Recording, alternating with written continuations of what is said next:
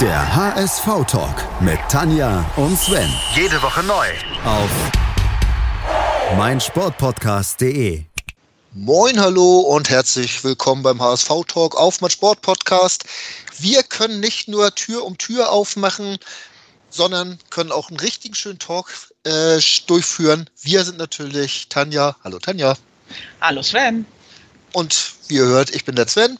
Und ja, heute haben wir einen speziellen Gast eingeladen und wollen mal über was ganz anderes reden, Tanja.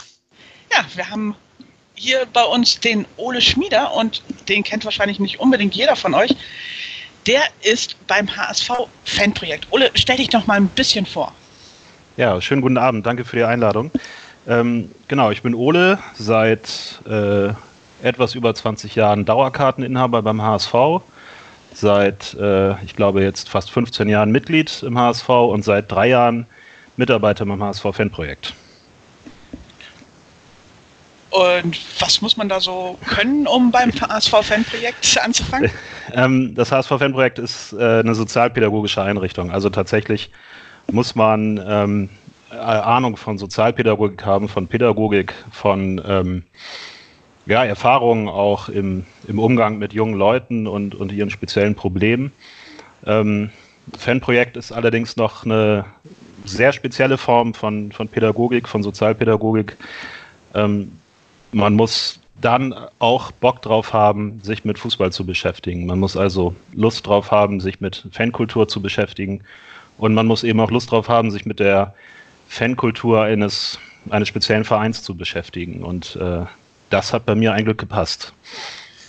Ole, äh, bevor wir jetzt mal genauer auf eure Tätigkeiten eingehen, äh, bei dir äh, persönlich, wie ist das zu dir gekommen und wie, wie so bist du beim Fanprojekt? Hast du da eine Einladung gekriegt oder bist du morgens aufgewacht und hast gesagt, so, jetzt will ich zum Fanprojekt? Ähm, ja, ich habe äh, damals in einer, in einer Jugendeinrichtung in Langhorn gearbeitet, äh, vor, vor vier Jahren ja noch, vor dreieinhalb Jahren. Und ähm, da habe ich einen Anruf bekommen von einem alten Bekannten von mir, von äh, André Fischer, der damals äh, im Fanprojekt gearbeitet hat. Mittlerweile sollten dann auch einige kennen, ist er beim HSV in der Fanbetreuung. Genau, die, es war eine Stelle frei und äh, die konnte lange nicht nachbesetzt werden. Ähm, und dann hat er mich gefragt, ob ich mir das vorstellen kann, ob ich mich mal vorstellen will. Und dann habe ich mich den Kollegen vorgestellt. Und dann hat es eigentlich geklappt. Äh, konnte nicht nachbesetzt werden.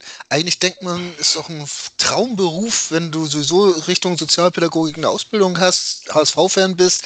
Ja, was, was gibt's da mehr? Musstest du lange überlegen, um dich da vorzustellen? Oder hast du gedacht, oh Mensch, vielleicht mache ich mir auch mein Hobby kaputt? Äh, ganz genau, das war die Frage, die ich mir stellen musste. Ich habe äh, tatsächlich sehr intensiv ähm, ein paar Tage lang darüber nachgedacht, ob es denn für mich okay ist, äh, ins Stadion zu gehen, mir die Spiele anzugucken und dann in einer offiziellen Funktion da zu sein, dann auch andere Aufgaben wahrnehmen oder überhaupt Aufgaben wahrnehmen zu müssen und eben nicht mehr äh, auf der Tribüne zu stehen oder zu sitzen mit einem Bier in der Hand, mit den Kumpels zu klönen und mich aufzuregen oder mich zu freuen. Genau, das ist natürlich das, was dann wegfällt was genau macht ihr denn oder das, insgesamt das Fanprojekt im Stadion vor Ort? Ähm, Im Stadion vor Ort begleiten wir unsere, unsere Leute, also den speziellen Auszug aus der HSV-Fanlandschaft insgesamt. Ähm, wir sind auf den An- und Abreisewegen dabei, bei Heimspielen, ähm, kennt ja jeder HSVer. Wir gehen mit vom Stellinger zum, zum Stadion. Ähm, wir haben vor dem Spiel unseren Stand geöffnet. Der ist äh, über der Raute, also in dem Umlauf über der Raute, gleich äh, um die Ecke vom Volksparkett. Dort äh, haben auch mittlerweile Nordtribüne und Castaways ihren Stand, äh, CDN stehen da. Ja, äh, dort, dort sind wir auch beheimatet. Wir sind ansprechbar, wir können ähm, Dinge klären, wir sehen die Leute, wir reden über verschiedene Themen, die ihnen am Herzen liegen. ja, das ist äh, eine der Aufgaben an, an Spieltagen. Dabei sein, da sein, präsent sein, ansprechbar sein und dann auch äh, in bestimmten Situationen können wir vermitteln, also zum Beispiel zwischen Ordnungsdienst und Fans oder zwischen Polizei und Fans. Ähm, es gibt auch sehr große Animositäten und es äh, ist manchmal hilfreicher, wenn der wenn ein Fanprojektler oder eine Fanprojektlerin einfach das Reden mit der Polizei übernimmt, kurz vermittelt, äh, um, um einfach äh, in Situationen die Wogen zu glätten oder um, um bestimmte Dinge abzuklären. Genau. Mm, du hast jetzt gesagt, du bist Sozialpädagoge, hast vorher bei einem Jugendprojekt gearbeitet. Kümmert ihr euch in erster Linie um jüngere Fans oder äh, eigentlich um alle? Ja, das ist, äh, also kommt drauf an tatsächlich. Ähm, prinzipiell würden wir niemals einen HSVer wegschicken, wenn der auf uns zukommt und was von uns will. Ne? Das ist natürlich klar. Wir sind aber auch äh, eine Einrichtung der, der offenen Kinder- und Jugendarbeit und wir haben natürlich als, als Hauptzielgruppe Jugendliche und junge erwachsene Fans im Alter von 14 bis 27 Jahren. Ähm, dafür werden wir auch bezahlt, dafür kriegen wir auch die Zuwendung. Ähm, wir sind aber natürlich auch am an der gesamten HSV-Fanlandschaft äh, interessiert und dran. Und wie gesagt, wir würden niemals jemanden wegschicken, nur äh, weil der vielleicht ein Jahr zu alt ist ne? oder zehn Jahre zu alt ist. Das funktioniert nicht. Äh, das würden wir uns auch gar nicht, das würden wir gar nicht wollen. Du hast gesagt, ihr werdet, ihr werdet bezahlt.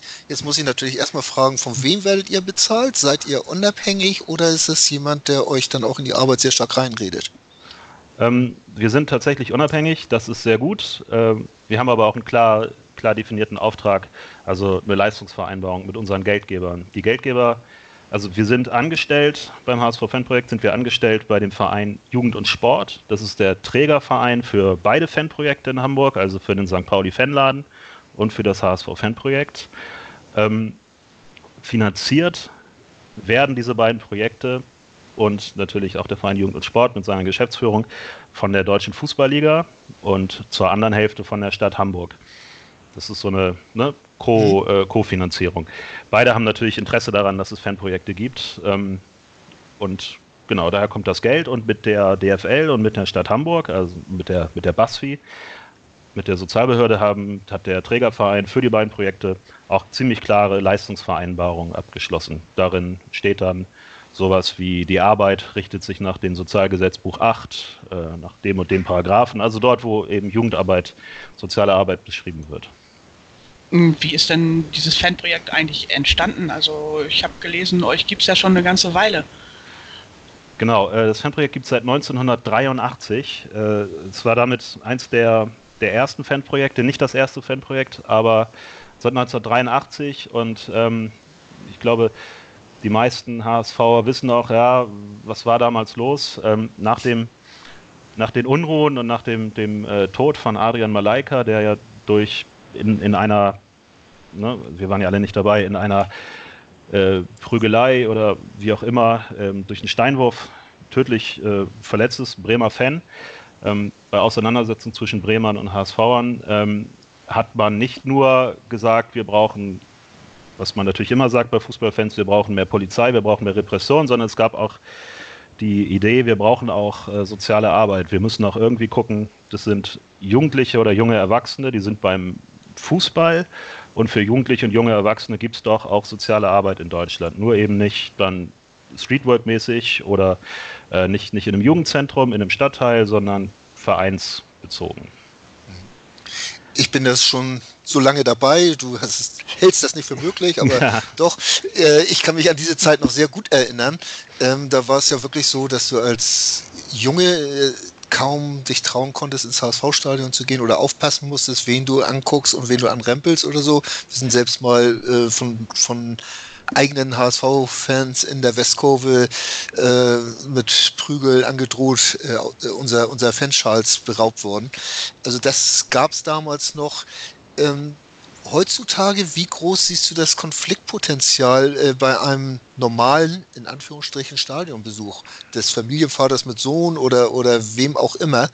Äh, hast du da häufig irgendwas mitbekommen, dass die Leute, ich sag mal, zumindest Angst haben oder ähnliches? Ähm, also ich persönlich habe nicht mitbekommen, dass Leute Angst haben. Ich bin auch der Überzeugung, dass Leute keine Angst haben müssen, wenn sie ins HSV-Stadion gehen. Der Stadionbesuch ist ähm, so sicher wie noch nie.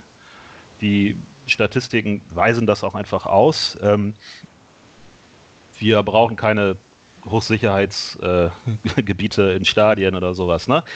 Es ist äh, klar, dass es einen bestimmten Teil von, von Fanszene gibt an so ziemlich jedem Standort, wo es aktive Fanszene gibt, der auch äh, mit Gewalt in Berührung kommt, äh, wo Gewalt auch, auch als Teil der, der Jugendkultur gelten kann. Ähm, das konzentriert sich aber tatsächlich im weitesten oder im Wesentlichen auf die Rivalität zwischen den Fanszenen. Ne? Also der jeder andere Block im Stadion ist davon nicht berührt.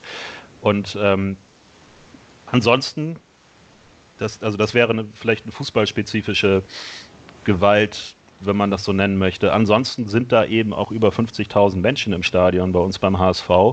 Und wenn irgendwo 50.000 Menschen auf einem Fleck sind, dann wird es auch mit dem Teufel zugehen, wenn es da nicht auch eine Auseinandersetzung gibt. Also rein statistisch ist es einfach so, dass da auch was passieren wird.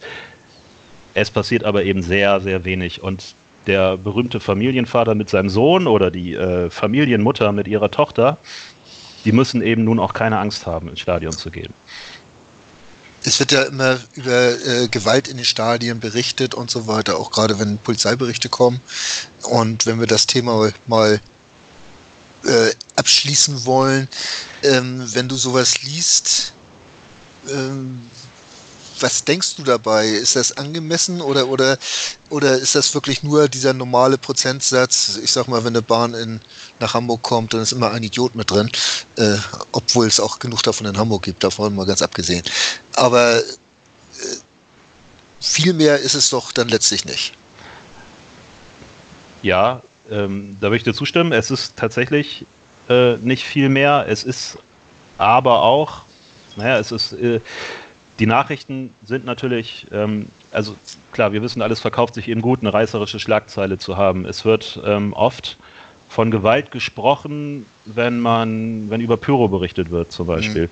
Die äh, Verletztenzahlen durch Pyro sind eben auch extrem gering. Also das, ich möchte nicht, äh, wenn jemand ein Knalltrauma durch, durch einen äh, durch, durch einen Böllerwurf im Stadion erlitten hat, dann möchte ich das überhaupt nicht äh, gering sprechen. Das ist, das ist beschissen und das, möchte, das soll niemandem passieren.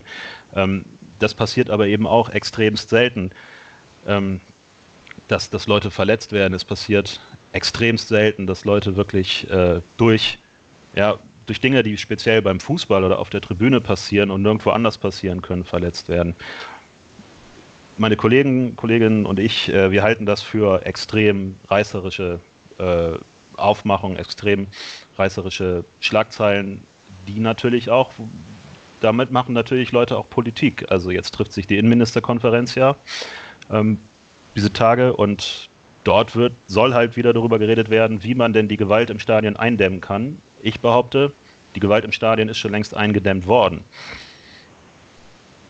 Mm, du hast gerade irgendwie mit Pyro, sobald irgendwo in HSV-Block eine Fackel hochgeht, wird sofort immer dann der Supporters Club beim HSV angeschrieben, macht doch endlich was dagegen und auch die Fanbetreuung ist da dann immer sofort mit im Spiel. Äh, mischt ihr euch da auch ein oder sagt ihr, das ist deren Sache? Ähm, also wir, wir haben ja guten Kontakt zur, zur Ultraszene und ähm, zur aktiven Fanszene. Äh, wir mischen, einmischen wäre zu viel gesagt. Wir reden natürlich mit den äh, Leuten darüber. Ne? Also es passiert dann äh, meistens nicht im Stadion, sondern hier unter der Woche im Fanhaus.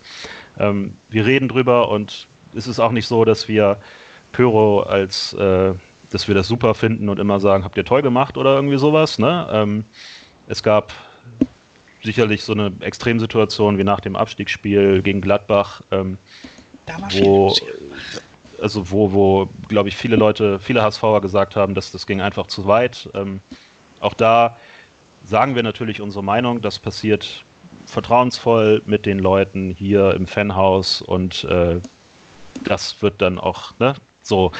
Da reden wir dann aber natürlich nicht mit anderen Leuten drüber, was wir mit den Leuten besprechen. Das ist ja klar. Ähm, wir sind, hier auch nicht. super. Wir sind, äh, wir sind aber natürlich nicht Hausherr beim, also wir sind nicht Hausherr im, im Volksparkstadion. Ne? Wir sind ja noch nicht mal mehr, äh, wie ich ja vorhin erklärt hatte, wir sind auch nicht mehr mehr beim HSV. Also wir können uns natürlich auch nicht rausnehmen, für den HSV zu reden. Ne? Also für, den, für die AG oder den EV. Wir können uns auch nicht rausnehmen, für den Supporters Club zu reden. Und wir können uns auch nicht rausnehmen, für jeden einzelnen Fan im Stadion zu sprechen. Das, äh, das müssen die Leute schon selber machen. Das machen sie ja auch. Wie ist denn da so die Zusammenarbeit mit dem HSV oder mit dem SC bzw. der Fanbetreuung? Ja, die Zusammenarbeit ist super. Ähm, bei den, äh, für die Profi-Abteilung äh, äh, mittlerweile nicht mehr Profiabteilung, für die AG ist es eine sehr, sehr gute Zusammenarbeit mit der HSV-Fanbetreuung, mit den Kolleginnen und Kollegen dort. Ähm, wir machen sehr viel zusammen, also wir sprechen uns sehr viel zusammen ab. Wir ähm, begleiten oft die Spiele gemeinsam auswärts, treffen uns da, bereden viele Dinge. Das ist, äh, muss ich sagen, ist, ist super, ist sehr angenehm und äh, ich glaube, das bringt uns allen sehr viel. Mit dem Supporters Club gibt es schon traditionell, seit es den Supporters Club eigentlich auch gibt, äh, eine sehr gute Zusammenarbeit. Der Supporters Club unterstützt das HSV-Fan-Projekt stark, ähm, beteiligt sich vor allem finanziell ganz stark zum Beispiel an der Westkurvenmeisterschaft, die jedes Jahr stattfindet und von uns ähm, organisiert wird. Das sind, ist so ein Projekt, das in dem Ausmaße ohne den Supporters Club niemals möglich wäre. Ähm, aber du hast wirklich nicht das Gefühl, Hand auf Herz, du darfst es ja sagen, wie gesagt, es bleibt unter uns, ähm, richtig einmischen in eure Arbeit tut sich keiner. Ein Austausch muss stattfinden, das ist klar, weil ihr vielleicht an gewissen Fangruppen dichter dran seid als andere, aber äh, einmischen, so wie gesagt, bring die doch mal dazu oder versuch doch mal das. Nee, das, äh, so eine Einmischung kann es auch gar nicht geben. Das liegt aber auch tatsächlich ähm, wirklich daran, dass wir eben nicht in dieses, ähm, dass wir nicht Teil einer Sicherheitsarchitektur sind oder irgendwie ordnungspolitische Aufgaben hätten. Also wir machen soziale Arbeit und wir sind eigentlich ein Jugendzentrum, nur nicht eben nicht für die Jugendlichen aus dem Stadtteil, sondern für junge Fans, junge erwachsene Fans, junge äh, jugendliche Fans vom HSV. Ähm, niemand von denen würde zu uns kommen, wenn wir mit einem erhobenen Zeigefinger vor denen stehen würden und sagen würden, macht mal dies, macht mal das. Also das Einzige, was wir denen sagen, macht mal dies, macht mal das, ist, wenn die hier äh, sich getroffen haben, dann müssen wir leider manchmal sagen, räumt mal auf hinter euch. ne? Oder das Spiel war vor einem Monat, jetzt ist es auch Zeit, die Choreo-Reste hier zu beseitigen. Ne? Ja. Das, das ist das Einzige, wo wir, wo wir mit denen sagen, können, macht mal dies, macht mal das. Es hätte überhaupt keinen Sinn, mit äh, zu sagen, macht mal weniger Pyro, macht mal weniger dies, macht mal mehr das. Es ist, warum sollten die Leute sich dann überhaupt mit uns ab, äh, abgeben, wenn wir auch mit dem erhobenen Zeigefinger kommen würden? Es ist so, ähm, wir, wenn wir was scheiße finden, sagen wir denen das auch, ne, unter vier Augen. Aber das wissen die Leute auch zu nehmen. Die ja. kennen uns auch. Aber es ist so, wenn alle, alle äh, institutionellen Partner, wenn alle Leute aus dem Netzwerk sich auf die Ultras eingeschossen haben und äh, alle deren da Köpfe rollen sehen wollen, dann sind wir immer noch auf deren Seite. Mit, wie sagt man bei uns in der Arbeit, mit kritischer Solidarität. Das hört sich gut an. Und ich habe übrigens auch keinerlei andere Antwort erwartet, wollte das aber natürlich klargestellt haben. Deswegen kommt manchmal auch so eine Nachfrage, die vielleicht überflüssig ist, aber das klar darzustellen ist für mich ganz wichtig, um zu verstehen, wer ihr seid und was ihr macht. Wir machen jetzt eine kleine Pause, holen einmal tief Luft und trinken einen Schluck und sind dann sofort wieder da und wollen ein bisschen über Politik in den Stadien reden. Was zum Teufel, du Bastard? Du bist tot, du kleiner Hundeficker. Und dieser kleine Hundeficker, das ist unser Werner. Ein ganz normaler Berliner Kleinstkrimineller, der dann aber im Knast das Ding seines Lebens dreht. Una Fantastica Risetta Perla Pizza. Er klaut seinem Zellengenossen ein Pizzarezept. Aber nicht irgendeins. Und mit dem eröffnet Werner dann die beste Pizzeria Berlins. Doch Werners Glück ist nur von kurzer Dauer. Denn es hagelt Probleme. Werners Pizzaparadies. Erstmals großes Kino- und Podcast-Format. Mit fetter Starbesetzung. Alina But, Kida Ramadan, Edin Hasanovic, Oliver Koritke, Ralf Richter, Ben Becker, Winfried Glatzeder, Anna Schmidt und viele mehr. Abonniert die Scheiße. Jetzt macht schon, mach! Bully Special. Zwei Stunden, neun Partien, 18 Teams. Julius Eid macht euch heiß auf die Bundesliga. Taktik, Tipps und Tore. Das Duell der Experten im Bully Special. Die Vorschau auf den Spieltag auf meinsportpodcast.de. Hallo und herzlich willkommen zurück beim HSV Talk. Heute mit einer Ausgabe zum Thema HSV Fanprojekt. Wir haben immer noch da den Ole Schmieder, der beim HSV Fanprojekt arbeitet. Und wir kommen jetzt mal so ein bisschen in die Richtung Politik raus aus den Stadien oder vielleicht doch nicht. Äh, ich habe bei Facebook einen Kommentar gelesen, Ole, da steht ehemals gute Einrichtung, welche sich mittlerweile jedoch eher als politische Agitationsagentur missversteht. Das steht bei euch auf der Facebook-Seite. Ja. Äh, ähm, ihr könnt es nicht sehen, ich, ich äh, grinse gerade breit. Das kennt ihr natürlich, ne? Wir kennen natürlich diese, diese ähm, was ist das, eine Bewertung, ne? eine Facebook-Bewertung ja, genau. unserer, unserer Einrichtung. Ähm, ich glaube, ich weiß sogar, Svetlana Weigel, so ein Profil, wenn man drauf guckt, kommt da nicht mehr viel. Ja, ähm, die Politik, äh, die wir vom Fanprojekt ins Stadion bringen, ähm, sehen wir natürlich vollkommen anders. Also wir verstehen uns nicht als politische Agitationskampagne oder irgendwie sowas. Aber ähm, du möchtest wahrscheinlich darauf hinaus, ne? Wie stehen wir zur Politik im Stadion? Machen wir da mit oder wie ist das? Ja, also man kennt es ja immer so, diese dumpfe Forderung, Politik raus aus den Stadien. Ne? Wie, wie lautet da eure Antwort drauf? Wir sagen, das geht ja gar nicht. Ne? Politik ist ja in, in allen gesellschaftlichen Situationen, schwingt ja mit. Ähm, alles ist politisch. Natürlich ist der Fußball politisch, natürlich ist das Ganze drumherum, der, der Fankultur politisch. Ähm, Politik darf man jetzt aber natürlich nicht verwechseln mit Parteipolitik. Also äh, oder mit, mit ganz konkreten politischen Forderungen. Das hat natürlich nichts im Stadion zu suchen. Das hat natürlich, es geht natürlich nicht im Stadion äh, darum, irgendeine Partei zu bewerben oder zu sagen, bei der Bürgerschaftswahl müssen diese, müssen alle Leute dieses oder jenes machen oder bei einer Volksabstimmung müssen, ähm, muss man für Ja oder Nein stimmen. Das, äh, das, das, da wollen wir den Leuten gar nicht irgendwas erzählen und wollen ja überhaupt keine Stimmung machen. Es geht um ganz grundlegende gesellschaftspolitische ja, äh, Formen oder Unterhaltung, Diskurse darüber, wie man miteinander umgeht. Ne? Und natürlich also nicht nur, dass es in der Leistungsvereinbarung ist, sondern da sind wir alle, meine Kolleginnen und Kollegen und ich, auch fest von überzeugt. Natürlich wollen wir alle erreichen, dass jeder ins HSV-Stadion kommen kann, jeder, der dem HSV zugeneigt ist, egal welchen Geschlechts oder welcher Herkunft oder welche Hautfarbe oder Frisur oder so, äh, soll sich beim HSV als Teil der HSV-Fangemeinde wohlfühlen können das äh, empfinden wir auch nicht als Politik, sondern äh, das ist eigentlich eine grundlegende, eine grundlegende Auseinandersetzung, die man führen muss, äh, darüber, wie Leute miteinander umgehen wollen. Ähm, und beim HSV, da sind eben über 50.000 Menschen im Stadion. Ja, genau. Ja, das war's. genau. Das war's. Ich dachte, da kommt noch einer. Sind die 50.000? Es ist natürlich eine ganz klare Sache und äh, Politik raus aus den Stadien. Das geht dann ja auch immer, wenn, wenn irgendwelche Plakate da hochgehalten werden, die dann äh, von der DFL oder DFB ja nicht als, als ähm, ja, nicht gewünscht sind. Ähm, man darf doch von mündigen Bürgern eigentlich erwarten, wo und wo immer sie sind, äh, dass sie ihre Meinung zum Ausdruck bringen wenn sie dabei gewisse, sich an gewisse Regeln halten, also gewaltfrei und so weiter und nicht beleidigend sind. Ähm, gibt es da so äh, Momente, wo ihr merkt, dass irgendwo eingegriffen wird in äh, Fanpolitik oder in Fanmeinung und wo ihr euch da einschalten müsst?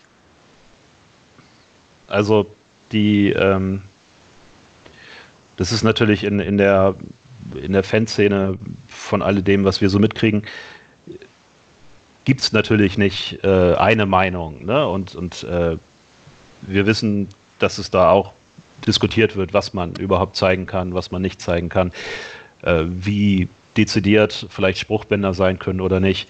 Ähm, das sind aber Aushandlungsprozesse, die, die in der Fanszene stattfinden. Die sprechen sich ab und ähm, das ist doch im Großen und Ganzen alles sehr vernünftig und das ist im Großen und Ganzen eben auch zivilisiert. ja, also ob wir uns da einmischen, mh, wenn uns Leute was erzählen über irgendwas und uns bitten, aktiv zu werden, dann können wir überlegen, ob wir aktiv werden. Ähm, wenn wir, äh, ich sag mal, wenn wir ja jetzt irgendwie rassistische Spruchbänder in der HSV-Kurve sehen würden, dann würden wir sagen, okay, wir müssen, wir müssen mit den Leuten reden, wir müssen äh, dann vielleicht auch eingreifen, aber so eine Fanszene haben wir nicht, äh, solche Spruchbänder gibt es nicht. Wir müssen nicht immer eingreifen, wir müssen nicht einfach nur, weil wir, äh, weil wir Fanprojektler sind, müssen wir nicht einfach irgendwie den Leuten reinreden, wo es nichts reinzureden gibt. Was mir da sofort in Gedanken auftaucht, ist dieses La Femme Hate Racism. Das äh, erscheint mir irgendwie so, dass, das, dass ich das als erstes aus eurer Ecke so wahrgenommen habe und dass der HSV das dann auch so übernommen hat oder irre ich mich da in der Wahrnehmung? Ähm, da irrst du dich nicht. Das kommt, die, die äh, Aufkleber, die T-Shirts, Pullover, Mützen, Scheiß, was auch immer. Äh, das kommt vom HSV-Fanprojekt. Wir verkaufen diese, diese Artikel ähm, auch im Stadion an unserem Stand. Der Spruch und das Design, ähm, das kommt aber tatsächlich nicht von uns, sondern das ist hier ähm, schon lange vor meiner Zeit von Fans im Fanhaus entworfen worden und ist von denen, ja, ist von denen eigentlich initiiert worden. Das Fanprojekt war dann sozusagen dafür da, die, die strukturelle Umsetzung zu machen. Also, ne? Fanprojekt hat, hat ein bisschen Geld, hat ein Konto, kann T-Shirts bestellen. So. Gibt es eigentlich noch Hoodies davon? Davon gibt es noch Hoodies. Ähm, auch die haben wir noch äh, im oh. Stand.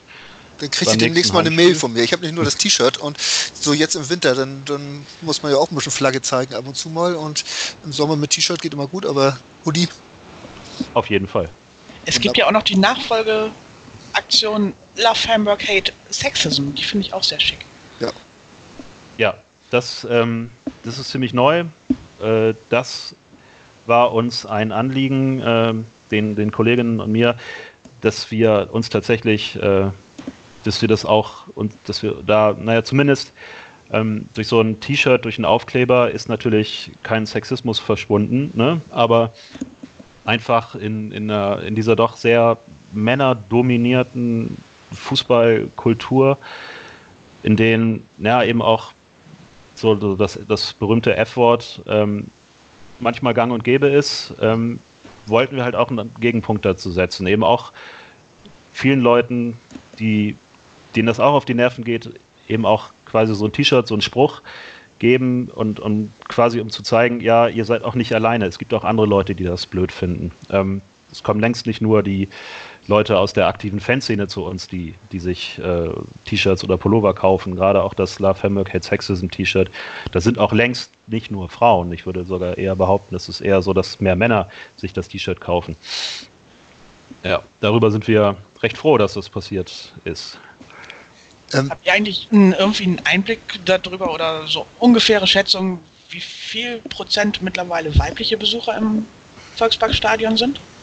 Ähm, nee, also keine genauen Zahlen. Ich denke, äh, so, so, bundesweit in der Bundesliga, in der ersten beiden Bundesliga sagt man ein, ungefähr ein Drittel und ähm, das scheint mir beim HSV auch recht gut hinzukommen. Mhm. Also eine sehr große Anzahl an weiblichen Besucherinnen, die man eben auch nicht äh, so, die kann man eben nicht weg, äh, wegdefinieren oder ignorieren oder so. Genau. Ähm, in diesen ganzen oder die, die Wandlung in, in, bei den HSV-Fans, also ich komme auch noch aus der Zeit, als die Hooligans noch sehr stark vertreten waren. Ähm, ist das vielleicht auch, hängt das damit zusammen, dass mehr Frauen im Stadion sind? Ist das vielleicht auch äh, ein bisschen befriedend und, und bringt die, die äh, spiegelt die Gesellschaft normal besser wieder, als, als wenn das nur Kerle waren, wie das ja eigentlich vor 40 Jahren noch fast waren. Da hatten wir vielleicht 10% Frauen dabei. Hm, also das äh, tendenziell würde ich sofort sagen, äh, wenn meine erste Antwort wäre gewesen, ja, klar. Also wenn mehr Diversität in den Gruppen da ist, gibt es eben auch, ja, gibt es dadurch auch weniger, ähm, weniger einseitige, ja, weniger Mackertum, hätte ich jetzt gesagt. Ich bin mir aber nicht so sicher, ob, ob man so ganz klar äh, mit so zuschreibenden Attributen zu Geschlechtern äh, so pauschal arbeiten kann und sagen kann, naja, wenn Frauen sind halt eben friedlicher als Männer Ist und nicht Männer so. sind ein bisschen draufgängiger. Ja, also äh, das, ich glaube, so ganz, äh, so ganz richtig ist das nicht. Da würde wahrscheinlich jetzt jeder Soziologe mit mir schimpfen, wenn ich das mir so einfach machen würde. Also politisch korrekt auf keinen Fall. Und das ist wahrscheinlich auch so ein bisschen so, ein, äh, so eine Henne-Ei-Frage. Ne? Also, Ja. was war als erstes da? Die Befriedung des Stadions oder die Frauen? Also, Also ja, äh, ich, ich denke auch, dass die Entwicklung, die es die es beim HSV gibt, ähm, ich selber ja seit 20 Jahren Dauerkarte, ähm, aber kenne das natürlich aus Erzählungen, das, das hat ja ganz viele Gründe. Ähm, ich sag mal, offener Rassismus beim HSV ist ja auch durch, durch, äh, durch Aktivitäten der Fanszene aus dem Stadion verdrängt worden. Da hat der Supporters Club eine riesengroße Rolle gespielt. Da haben aber auch die Ultragruppen damals, Chosen Few und Poptown, eine riesengroße Rolle beigespielt. Da haben aber, hat aber auch jeder Besucher, der ins Stadion gegangen ist und ähm, den Mund aufgemacht hat, dagegen eine ganz große Rolle gespielt. Und jeder, der irgendwelche äh, DVU-Aufkleber in der Westkurve abgeknibbelt hat, hat da eine riesengroße Rolle gespielt. Also Ähm. das würde ich, ja, würde ich nicht sagen, nur weil mehr Frauen da waren. Ähm, da haben sicherlich auch viele Frauen eine große Rolle bei gespielt. Ja.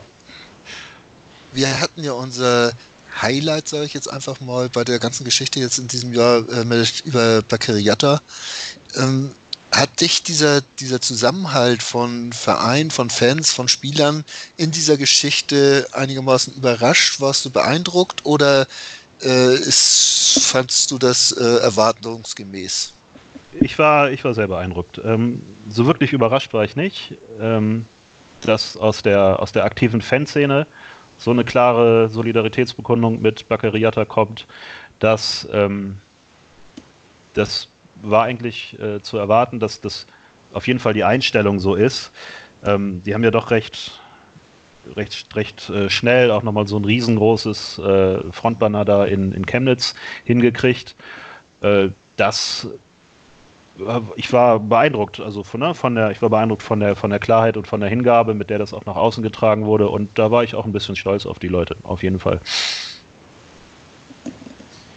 Wir hatten ja jetzt auch in den letzten Jahren eigentlich viel Bewegung in der Fanszene. Also da war die Auflösung der CFH, dann auch noch Popdown hinterher, jetzt gibt es neue Ultragruppierungen. Äh, wie politisch ist denn die Fanszene noch? Also von den CFH kannte man so die Einstellung ziemlich gut. Popdown hat sich da ein bisschen mehr zurückgehalten, aber man wusste auch, woran man ist. Wie sieht das jetzt aus? Das ist, ähm, ich glaube, das ist eher, also du hast es ja beschrieben, es gab äh, von zwei großen Gruppen Auflösungen in den letzten, äh, jetzt will ich nichts Falsches sagen. Fünf Jahre. Fünf Jahre, ne, genau. Mhm. Ähm, und äh, ist Castaways sind eine sehr junge Gruppe. Ähm, CDN gibt es eben auch noch nicht so lange. Es gibt noch ein paar andere aktive Fangruppen, die auch jetzt erst sich äh, als Gruppe gefunden haben. Das sind alles so Findungsprozesse, die kommen müssen. Ähm, das sind alles Dinge, worüber die Leute sich auch einfach erstmal klar werden müssen, was, wofür sie eigentlich nach außen stehen wollen, was sie repräsentieren wollen. Ähm, da spielt eine politische Positionierung im Moment keine übergeordnete Rolle bei den Leuten. Ähm, was aber schon klar erkennbar ist, äh, finde ich, in, im, im, äh, gerade im Verhalten, ist, dass es schon eine, es gibt eine, eine Abgrenzung zum, äh, zu, zu extremen Rechten. Und äh, da möchte man, also es möchte in der aktiven Fanszene eigentlich auch niemand mit extrem rechten Leuten abhängen oder mit dem was zu tun haben. Das ist schon irgendwie erkennbar. Äh, ansonsten dürfen die Leute eben auch so sein, wie sie sind und, und müssen nicht nur da, dadurch, dass sie mit einer Gruppe abhängen, ähm, irgendwie ihre politische Einstellung ändern. Spielt keine übergeordnete Rolle, ähm, nach außen hin äh, sich politisch zu positionieren. Gab das denn, als damals die, äh, die Chosen Few und Poptown abgetreten sind, so ein äh, Vakuum, was vielleicht verspürbar war, haben so manche Fans dann vielleicht äh, auch nicht mehr gewusst, wohin sie sich orientieren sollten oder war das eher so ein fließender Prozess? Ja, das, ähm, den, den, den, die Auflösung von Chosen für, da habe ich noch nicht im Fanprojekt gearbeitet. Ich äh, habe auch selber keine vor dem Fanprojekt keine Berührungspunkte mit der aktiven Fanszene gehabt. Insofern ähm, ist mir das nicht, äh, kann ich da gar nicht so viel drüber sagen. Ähm, mit der Auflösung von Poptown, naja, also die Leute sind ja nicht automatisch weg. Ne? Mhm. Das Ähm, meinte ich. die, die Leute sind nicht automatisch weg dadurch, die, äh, die sind noch weiter da. Aber natürlich ähm, hab, haben so dann lose Grüppchen, die, die da dann sind, äh, die haben natürlich nicht die, die Power oder, oder die, ja, die haben natürlich nicht das, das äh, ja, die Power, Dinge zu organisieren, wie das eine, eine richtige Gruppe wie CA kann oder CDN oder so. Äh, das, äh, die sind natürlich in die Bresche gesprungen und haben, haben für die Szene Sachen gemacht, organisiert, entschieden, ja. Also es, es war nicht, äh, es war nicht zu spüren, dass, dass äh, es ein riesengroßes Loch gab oder so, aber es ist natürlich ein einschneidendes Erlebnis äh, für viele Leute gewesen, die Auflösung so einer Gruppe, klar. Ja, äh, wir halten fest, äh, Politik gibt es im Stadion, ja. Und auch mittlerweile in der HSV-Satzung. Darüber reden wir nach einer ganz kurzen Pause. Alles klar. Ich habe mich natürlich schockverliebt, weil die war wirklich ganz, ganz klein. So begann die Mensch-Hund-Beziehung zwischen Christina und Tierschutzhund Frieda. Und wie es danach, nach dem ersten Moment der Verliebtheit, so weiterging und welche Klippen es danach zu umschiffen galt, das hört ihr in der neuen Ausgabe von Iswas Dog, dem Podcast für harmonische Mensch-Hund-Beziehungen. Ist was, Dog? Mit Malte Asmus. Überall, wo es Podcasts gibt. Total Clearance. Ob Ball on, Free Ball oder Touching Ball. Hier bleibt kein Snooker-Ereignis unkommentiert. Ronnie O'Sullivan gegen Judd Trump ist für mich eines der besten Matchups, das es so gibt im, im Snooker. Der Snooker-Podcast mit Andreas Thies und Christian Oemicke auf meinsportpodcast.de. Ihr hört den HSV-Talk auf mein Sportpodcast. Zu Gast ist heute Ole Schmieder vom Fanprojekt. Zu Gast bei Tanja Hufschmidt und bei mir, Sven Schulze. Und Tanja, du hast angekündigt, dass es jetzt um die Satzung geht. Ja, die wurde Anfang dieses Jahres ja, geändert, ergänzt, sogar relativ einstimmig. Es gibt da jetzt eine wunderschöne Ergänzung im Paragraphen 2, da heißt es in Satz 2, der Verein fördert die Funktion des Sports als verbindendes Element zwischen Nationalitäten, Kulturen, Religionen und sozialen Schichten. Er bietet Kindern, Jugendlichen und Erwachsenen unabhängig von Geschlecht, Hautfarbe, Herkunft, Glaube, sozialer Stellung und sexueller Identität eine sportliche Heimat. Ole, wie viel habt ihr mit dieser Satzungsänderung zu tun? Ähm, wir, wir haben den Prozess mit begleitet. Ähm, wir sind Mitglied. Äh, drei, drei von uns äh, sind drei von uns aus dem Viererteam sind Mitglied im Netzwerk Erinnerungsarbeit äh, und haben da mitgearbeitet. Ähm, wer sich an die letzten Mitgliederversammlungen erinnert, der weiß, der eigentliche, wer den Stein ins Rollen gebracht hat, das war eigentlich das, der, der, unser Mitglied, äh, HSV-Mitglied Peter Gottschalk. Ihr könnt euch bestimmt noch dran erinnern. Ähm, der auf, mit, auf der Versammlung vorher, auf der Mitgliederversammlung vorher gesagt, äh, gefordert hat oder, oder einen, einen Antrag einbringen wollte, dass der Vorstand des Vereins oder das Präsidium möge doch bitte AfD-Mitglieder rausschmeißen aus dem HSV e.V. Ähm, zu der Zeit gab es das Netzwerk Erinnerungsarbeit natürlich schon ähm, und äh, Mitglieder aus dem Netzwerk Erinnerungsarbeit haben dann diesen, äh, diesen, diesen Ball aufgenommen und haben gesagt, okay, dieser Antrag wurde zurückgezogen damals auf der Mitgliederversammlung, aber wir finden das eigentlich äh, gut, wir finden das eigentlich richtig. Lasst uns mal zusammen überlegen, wie wir daraus etwas machen können, was der HSV dann auch äh, machen kann. Es gab dann die Idee, eine Satzungsänderung einzuführen. Wir haben, oder das Netzwerk Erinnerungsarbeit hat Peter Gottschalk eingeladen, hat mit ihm diskutiert, hat dann äh, nicht nur ihn eingeladen, sondern auch das äh, Präsidium des HSV. Da war der äh, Moritz Schäfer bei uns, ähm, vom HSV e.V. war Anne Gnauk da. Und es haben viele interessierte Mitglieder des, HS, äh, des Netzwerk Erinnerungsarbeit zusammen mit all diesen Leuten an der Satzungsänderung gearbeitet. Das musste dann natürlich nochmal juristisch gecheckt werden. Ist das überhaupt möglich? Ähm, wie läuft das nach Vereinsrecht? Und so weiter und so fort. Das war so der Teil, äh, das haben wir natürlich mit begleitet, aber das ist nicht ein, ein ja, Erfolg, ich nenne es ein Erfolg, es ist nicht ein Erfolg des HSV-Fanprojekts, sondern es ist auch ein Erfolg von uns, aber es ist im Wesentlichen ein Erfolg eben dieser ganzen Leute, die an der Satzungsänderung mitgearbeitet haben. Und äh, alles aus, von der, ausgehend von der Idee von äh, Peter Gottschalk, ja. Äh, du hast eben mehrmals das Netzwerk Erinnerungsarbeit äh, erwähnt. Äh, da ja die meisten nur den HSV-Talk und nichts anderes hören, wie sich das gehört, äh, weiß wahrscheinlich überhaupt noch keiner, was das ist. Äh, magst du es mal ganz kurz erklären? Ja, sehr gerne.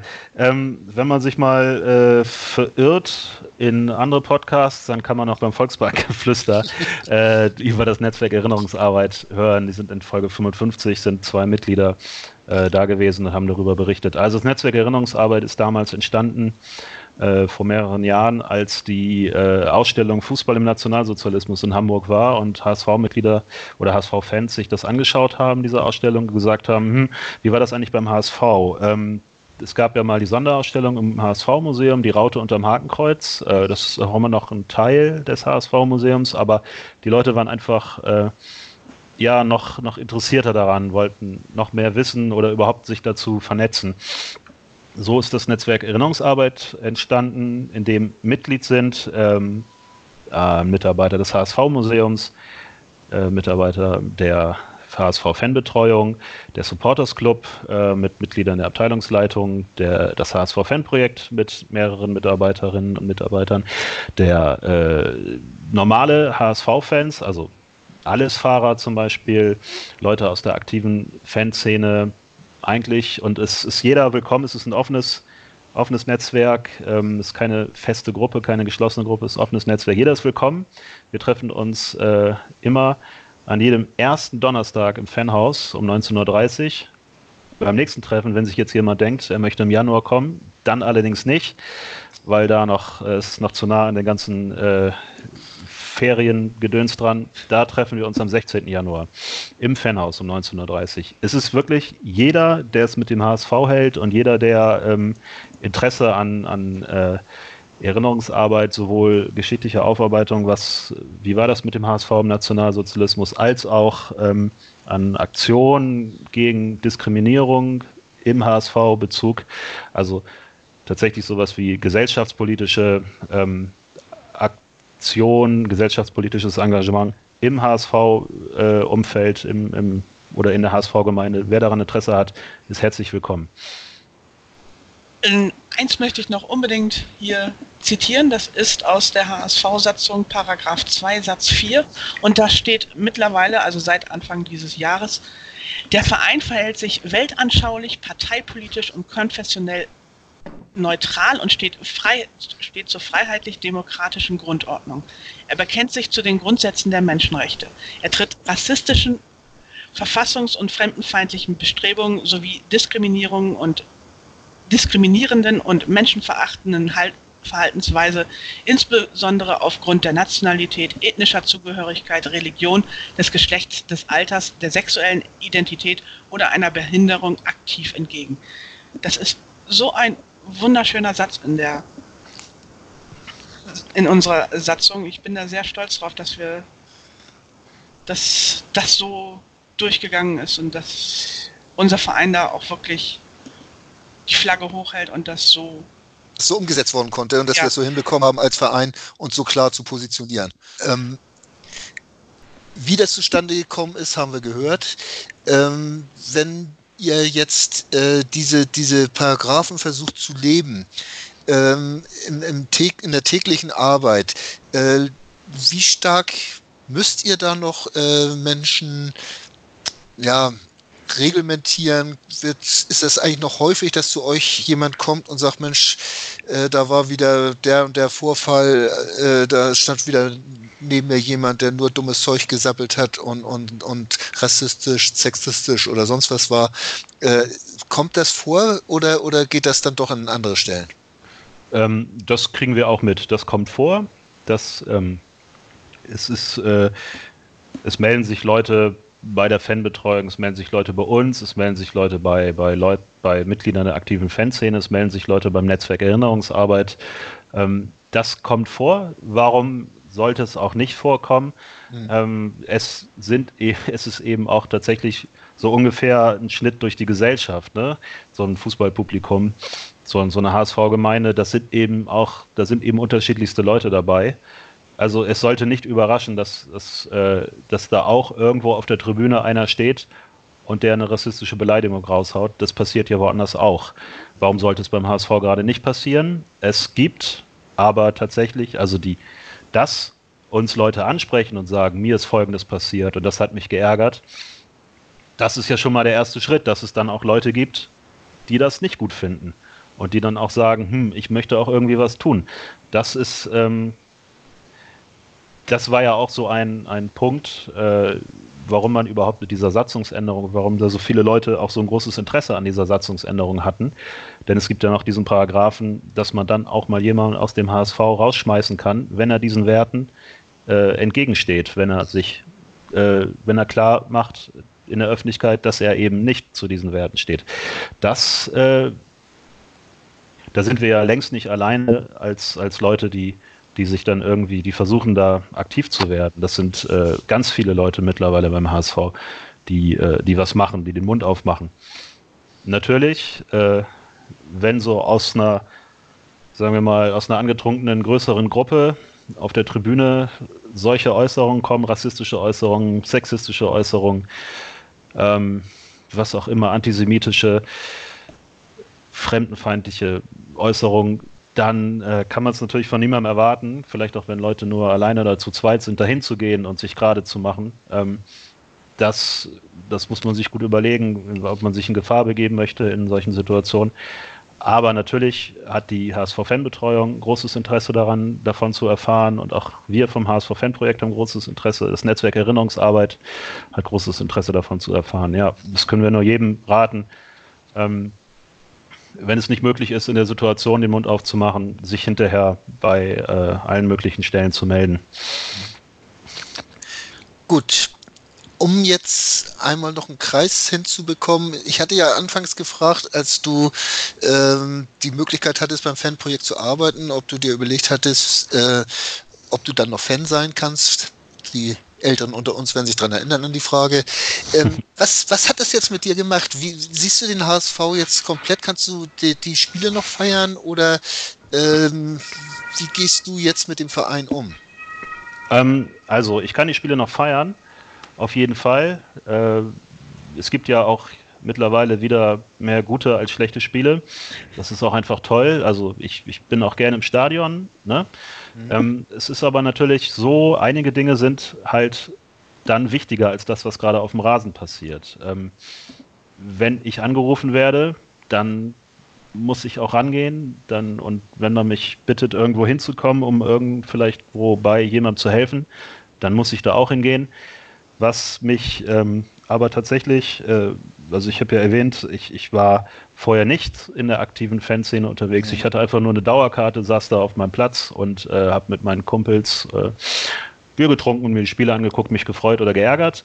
Ähm, und unten, also ich war oben im C-Rang und unten im A-Rang passierte immer was, aber das hat für mich keine große Rolle gespielt damals. Ähm, mittlerweile habe ich ja viel, viel darüber gelernt, was da unten im A-Rang überhaupt alles passiert, was dahinter steckt, was das für eine, für, ein, für, ein, äh, für eine Arbeit ist, für einen Aufwand, was das für, für eine Leidenschaft ist, die da ausgelebt wird. Ähm, ganz besonders bei der aktiven Fanszene. Mhm.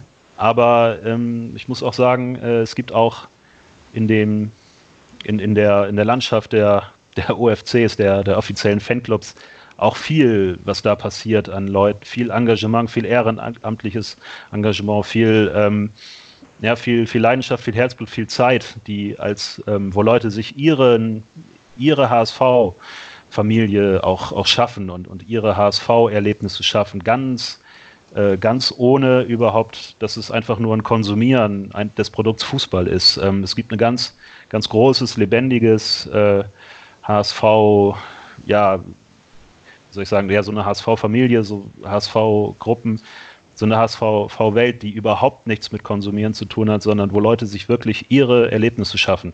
Und das ist halt sehr beeindruckend, das zu sehen und, und äh, das ist sehr beeindruckend und, und dass die, die, wie viel Arbeit reingesteckt wird. Ja, das ist, ist toll. Das finde ich eins der, eine der positivsten Dinge, die ich in meinem Job hier neu gelernt habe. Sagst du jetzt, dass du einen Traumjob hast? Äh, ja, für mich persönlich ist das der absolute Traumjob. Ich kann mir, ähm, ich hatte einen unfassbar tollen Job vorher in, einem, in so einem kleinen Jugendtreff in Langhorn. Es war echt toll und äh, wir waren nur zu zweit, konnten daher ganz viele Projekte umsetzen, konnten uns selber die, die Konzepte schreiben, waren absolut äh, frei in dem, was wir machen konnten und hatten tolle Leute, die uns besucht haben. Aber das hier ist einfach nochmal für mich persönlich mit der, mit der HSV-Leidenschaft und dem, dem, der Fußball-Leidenschaft nochmal, einfach nochmal eine Schippe oben drauf. Ja. Als alter Langhorner interessiert mich jetzt natürlich, wo das ist, aber das sprechen wir gleich nochmal im Off. Ja, ähm, äh, wenn wir jetzt die momentane Situation der, der Zweitligamannschaft sehen, die, die, die Profi, äh, Traumjob ist ja auch Fußballtrainer zu sein, auf jeden Fall für andere. Ähm, haben wir noch lange den gleichen Trainer? Was sagst du dazu? Oh, also äh, als, als Grundsatz gibt es natürlich von uns keine Äußerung zum, zum sportlichen Bereich äh, in der Öffentlichkeit. Ähm, ich kann nur sagen, ich würde es mir so sehr wünschen, äh, mit diesem Trainer mehrere Saisons zu haben und zu sehen, was man eigentlich, äh, was man aufbauen kann, auch zu sehen, was ein Trainer bewirken kann, wenn er dann vielleicht am Ende der Saison durch irgendwelche blöden, blöden Spiele, die dann passieren können, nicht aufsteigt, aber dann im zweiten Anlauf äh, mit Aufbauarbeit es dann doch schafft. Das fände ich mal toll zu sehen. Aber ich äh, bin heilfroh, dass ich nicht in der Position bin, darüber entscheiden zu müssen. Das äh, ist alles andere als ein Traumjob, das muss die absolute Hölle sein. Wo hast du denn jetzt am Freitag das Spiel gegen Heidenheim verfolgt? Bist du immer noch im C-Rang oder auch schon mehr im A-Rang dann unterwegs? Also ich habe, äh, genau, meine Kollegin und ich, wir haben äh, ja Arbeitskarten, wir haben keine festen Plätze im Stadion. Äh, wir laufen rum. In der momentanen, bei den momentanen Zuschaueraufkommen suchen wir uns dann einfach irgendwo freie Plätze. Ich saß äh, im C-Rang oben neben dem Gästeblock, hab's mir, hab mir das Spiel angeschaut, ja. Oh ja, da war viel Platz. genau. ja, also ich würde sagen, wir haben unheimlich viel erfahren. Ich fand das sehr spannend, mal von dir zu hören, was das Fanprojekt ist und was es ausmacht. Ich hoffe, dass du das losgeworden bist, was dir auf dem Herzen lag. Ähm, mir hat es sehr gut gefallen, Tanja. Ich denke mal, dir ebenso. Ja, also ich fand es sehr spannend. Ich danke dir, Ole, dass du dir Zeit genommen hast. Und vor allen Dingen erzähl uns doch noch bitte mal allen, die jetzt auch zuhören, wie erreicht man euch, wo findet man euch, wie nimmt man Kontakt zu euch auf? Genau, also ähm, man kann unsere Adresse, also wir sind im Fanhaus, an der, das ist direkt an der S-Bahn-Station Holzenstraße, Stresemannstraße 162. Ähm, da, wo auch Fanhausöffnungen vor jedem Heimspiel stattfinden, da trifft man uns an. Wir haben natürlich auch Telefonnummer, das kann man sich dann, äh, die kann man über unsere Internetseite hsv-fanprojekt.de herausfinden. Aktuellste Informationen über Dinge, die bei uns äh, laufen, äh, Projekte, die wir anbieten, auch mal einen Vortrag, was Abende, Fanausöffnung, wie auch immer, findet man am schnellsten auf der auf unserer Instagram-Seite. Da guckt man einfach nach HSV Fanprojekt. Ähm, das ist so das aktuellste Medium. Wir haben auch eine Facebook-Seite. Wir sind nicht bei Twitter. Oh. Genau. Wäre jetzt die nächste Frage gewesen, das Twitter-Handle, ne? Tanja, jetzt weißt du nicht mehr, was du fragen sollst. es ist, äh, Twitter ist tatsächlich, ich glaube, unsere Zielgruppe ist, ist im Wesentlichen jünger als Twitter-Publikum, ja. ja. Wir, wir wurden gerade alt genannt. Zu Recht. Zu Recht, genau. Ja, Ole, nochmal herzlichen Dank, dass du dir Zeit genommen hast. Mir hat's tierisch Spaß gemacht. Ich fand es spannend und ich hoffe auch, dass den Hörern das ähnlich geht und die vielleicht auch beim nächsten Mal wieder hier sind beim HSV Talk auf mein Sportradio, äh, Sportpodcast. Und ihr denkt natürlich dran, der HSV-Kalender geht weiter. Morgen Tour 12. Tanja könnte sagen, wer da ist. Machst du's? Äh, nee, ich weiß es gerade spontan aus dem Kopf sowieso nicht. Gut, dann belassen wir es dabei. Und wie gesagt, wir hören uns und bis zum nächsten Mal. Tschüss. Tschüss. Tschüss. Moin. Moin. Hast das Spiel gesehen? Ja. War ganz gut, ne? Der HSV-Talk mit Tanja Das ging mir sowas von auf den Sack. und Sven. Ganz provokant gefragt, mit Adler werden wir abgestiegen? Analysen, Ich sehe das durchaus positiv. Hintergründe Mit dieser Ausgliederung unterwirft sich die Fußball AG dem Aktienrecht. und offene Worte. Das war einfach nicht schön. Ich will sowas nie wiedersehen. Der HSV-Talk auf meinsportpodcast.de.